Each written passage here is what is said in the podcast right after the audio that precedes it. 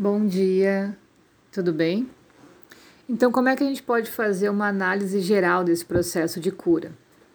Tem uma frase de Sócrates que diz: Não vale a pena viver uma vida se ela não for examinada.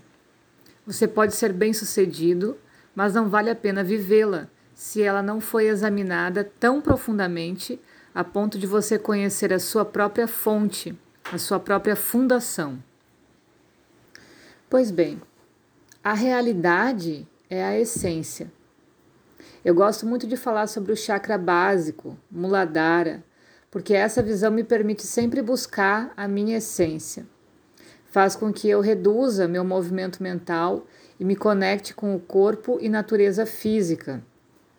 Por isso que eu comecei essa série falando sobre a minha história, sobre o que eu descobri sobre a minha infância, adolescência e como tudo isso foi corroborando para eu identificar e para eu construir essa visão sobre o chakra básico. Então, escrever a sua biografia, né, fazer um esboço sobre isso, pode contribuir nesse exercício. Quanto mais acelerado estamos, mais ansiedade se gera. Essa ansiedade nos passa uma falta de referência, um estado de lost. Ou seja, buscar o que está fora é a forma mais rápida de se perder. E esse caminho pode ser sem volta. Quando estudamos sem objetivo real, dificilmente esse conhecimento será aplicado. São poucas coisas que nos tocam verdadeiramente e esse tocar é o que aponta para o nosso caminho. Mas se eu não sei quem eu sou, esse chakra muladhara, como vou perceber quando algo me tocar? Fisicamente, esse chakra está ligado com a nossa base, os nossos ossos, membros inferiores, quadril, coluna, estrutura, nossa interpretação superficial sobre as coisas, levadas por nossos pensamentos, nos deixam doente. Como isso funciona? Bom, é simples, né? Se eu seguir as minhas ilusões, meus pensamentos e tirar conclusões sobre os fatos, é sinal de que estou distante da minha base, que não percorri o caminho da essência, pois quando se entra nesse processo, naturalmente você aprende a se observar e percebe a vida ao seu redor, na mesma forma. Para isso, não tem como eu prestar atenção no que está acontecendo fora de mim, e sim o que está acontecendo comigo. Com essa percepção, aprendo a lidar com as situações difíceis que surgem, não de forma julgadora, mas com autocuidado para mudar e me tornar melhor. A forma como esse corpo foi feito é decorrente das minhas experiências passadas. Sou um eterno produto de mim mesma e isso não diz respeito aos outros, mas sim à minha reação diante dos outros. Por isso que, voltando à raiz, faz eu me perguntar constantemente: quem eu sou? O que esse corpo expressa hoje? Quais são as suas dificuldades e facilidades? Estes são pistas que podem nos abrir portas mágicas se reduzir à insignificância do nosso real tamanho me parece útil quando percebemos o tamanho da nossa ignorância, que é infinitamente maior, pois ela é que evoca essas dores. O que eu quero dizer é que é importante a gente sempre estar consciente desse ponto, sempre voltar a esse ponto mínimo, pequenininho, insignificante. E a forma com que a gente faz isso é se questionando: quem eu sou? Em cada relacionamento, em cada situação do dia a dia, em cada tarefa que eu vou fazer, isso que eu estou fazendo vai de acordo, de acordo com a minha essência? Imagina quantas vezes a gente faz algo para agradar alguém, para ser julgado positivamente por alguém, né? Enfim, mas aquilo não está de fato de acordo com a nossa essência. E a gente precisa questionar a nossa essência em cada momento. Porque às vezes, ou né, com certeza, a gente muda muito de um estado para o outro. Então, observar como está o nosso corpo naquele momento é importante também. Tem algumas dicas aqui. Por exemplo, anotar os sonhos, né? Avaliar a sua evolução espiritual, que nada mais é do que a distância que você se encontra do seu dono, do seu espírito, ou do Deus que habita em você, né? Através dos sonhos, da sequência de sonhos, durante os meses, né? Que a gente vai procurando essa, esse autoconhecimento, a gente consegue ver essa evolução. A gente consegue ver a mudança dos sonhos, do nosso inconsciente se expressando e registrando, comprovando essa consciência se abrindo. Os sonhos são expressões do nosso inconsciente, do que foi captado durante o dia, em todos os níveis, né? Nós tendemos a prestar atenção apenas no que os sentidos nos mostram.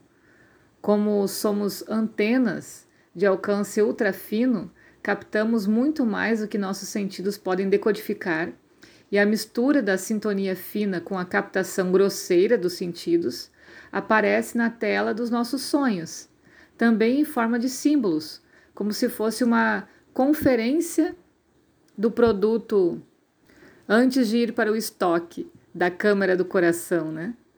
Faça a conferência desse material. Não permita que um produto confuso, cheio de defeitos de interpretação, vá para os seus porões secretos, como um funcionário que faz o seu trabalho de qualquer jeito, né? Só para terminar logo o dia.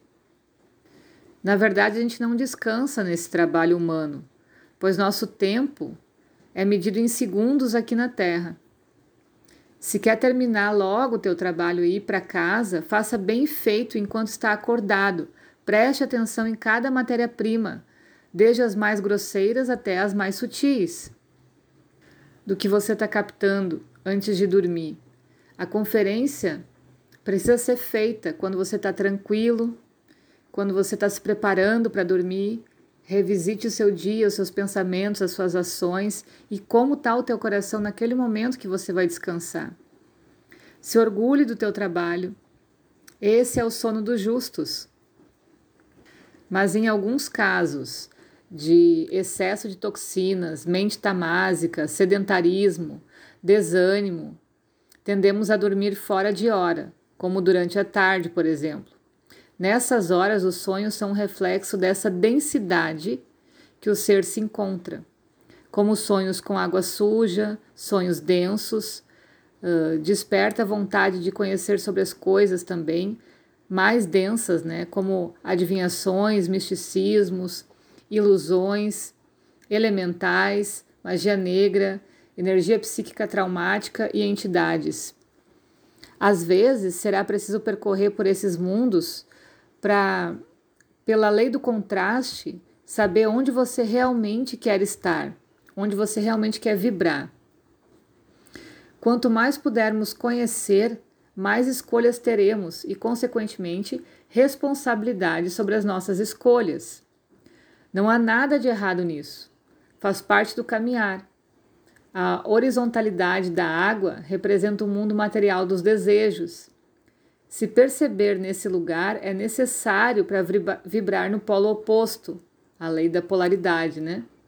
Trabalhe seus sentidos, seus pensamentos para limpar esses desejos. Olhe para eles e vá limpando um a um. E isso liga nos áudios anteriores, quando a gente falou sobre essas uh, corpos diferentes, né? O eu inferior, superior ou eu mascarado. Esse medo de lidar com essa sombra, de visitar esses lugares uh, cheios de pudor, né? Dentro da gente, mas é preciso. É preciso ter coragem de passar por eles para, pela lei do contraste, você decidir aonde quer vibrar. Outro formato de sonho nesse caminho são os sonhos com vidas passadas. Assim como o exemplo das águas, estes sonhos são a etapa mais profunda de onde você está na limpeza desses porões do inconsciente. Para andarmos para frente, precisamos estar leves, precisamos fluir. Se você não sabe o que tem internamente, observe seus sonhos. É preciso ir bem fundo para ver tudo o que há acumulado. Só depois dessas etapas você começará a andar para frente. mas só irá para frente se não carregar essas impressões dos sonhos com você novamente. Quando nos impressionamos e saímos contando isso para todo mundo, achando que estamos virando pessoas especiais por isso, esquece. Existe grande chance do teu ego te prender nesse teatro e você, em vez de limpar, começa a produzir cópias dessas experiências internamente e vai acumulando cada vez mais. O objetivo é conhecer para transformar. Estude o que descobrir, pesquise com várias fontes de informações diferentes e seja imparcial. Não abrace emocionalmente isso de forma apegada. Deixa aí. Valorize o momento do questionamento sem pressa. Confia e a resposta virá. Ok? Beijo e bons estudos!